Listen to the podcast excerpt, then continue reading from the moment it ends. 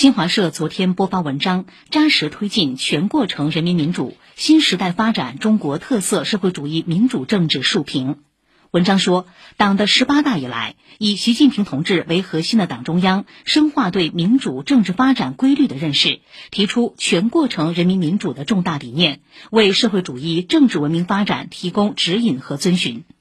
十年来，已有二百一十七件次法律草案向社会公布征求意见，收到一百二十多万人次提出的三百八十多万条意见建议。近五年，全国人大代表提出的四千六百四十八件议案、八万四千零二十八件建议，做到件件有回音、有落实。十年来，全国政协收到提案五万八千多件，一大批意见建议被采纳。